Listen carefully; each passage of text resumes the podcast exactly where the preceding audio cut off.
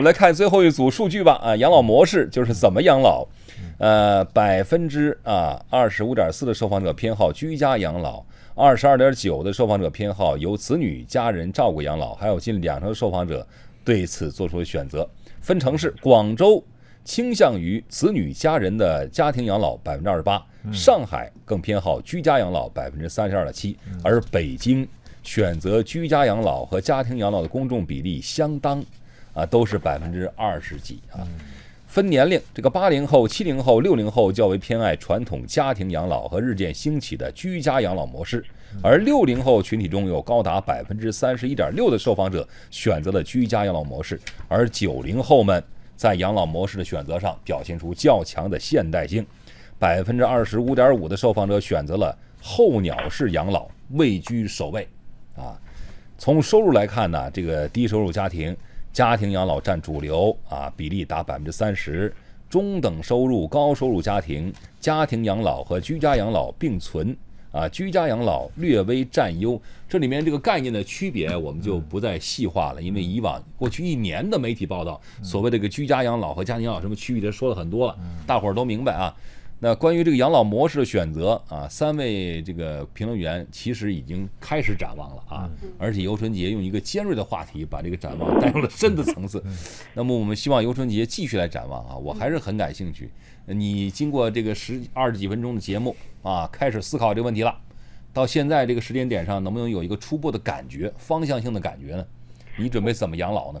我我觉得吧，我既不想家庭养老，也不想居家养老。那你想怎样的？我我我觉得还是进养老院其实是挺好的一个选择，因为你就省了很多心嘛。因为我是那种就是特别怕家务事的那种人。你你你说你我老了，我都七老八十了，都干不了啥了，我还得在家里自己自己给自己做饭呐，自己自己给自己洗衣服呢。我情愿现在就开始存钱，存多一点，将来找一个。那个好点的养老院，我觉得这个就是跟我跟我老公如一起一起住进去啊，我觉得这是比较就是对我来说是比较好的一种模式。要是那个当然跑得动的时候，就跟两位老师说的周游一下世界呐，然后啊如画画画，然后学点新的东西啊，说不定还能再开发一门手艺啊，这样。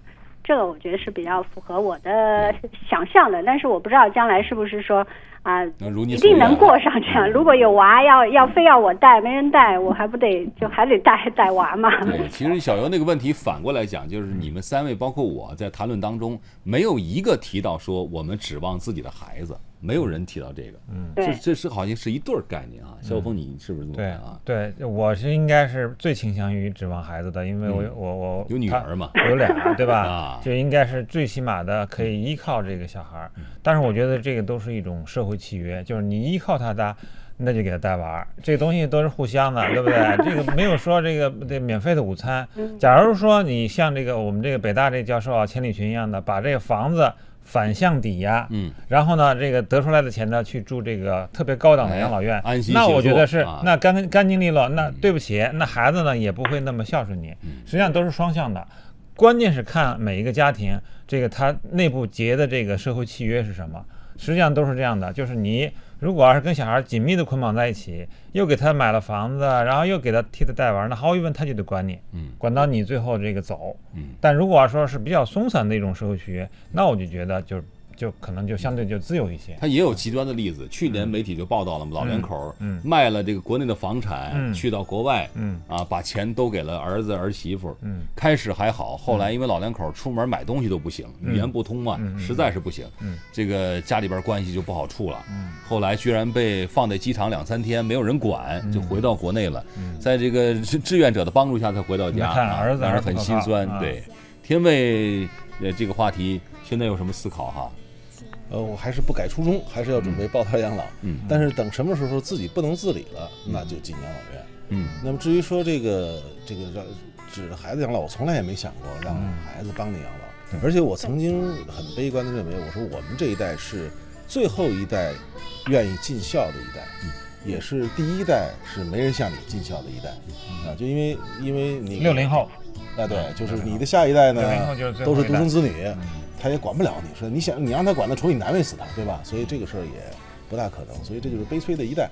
但是呢，呃，事事实如此，那我觉得也没什么，也也也也能也接受啊。而且那个你该尽的责任你要尽，然后你那个享受不到的你也接受这个现实，然后自己更多的为自己做好未来做好准备。现在正在积极筹划啊。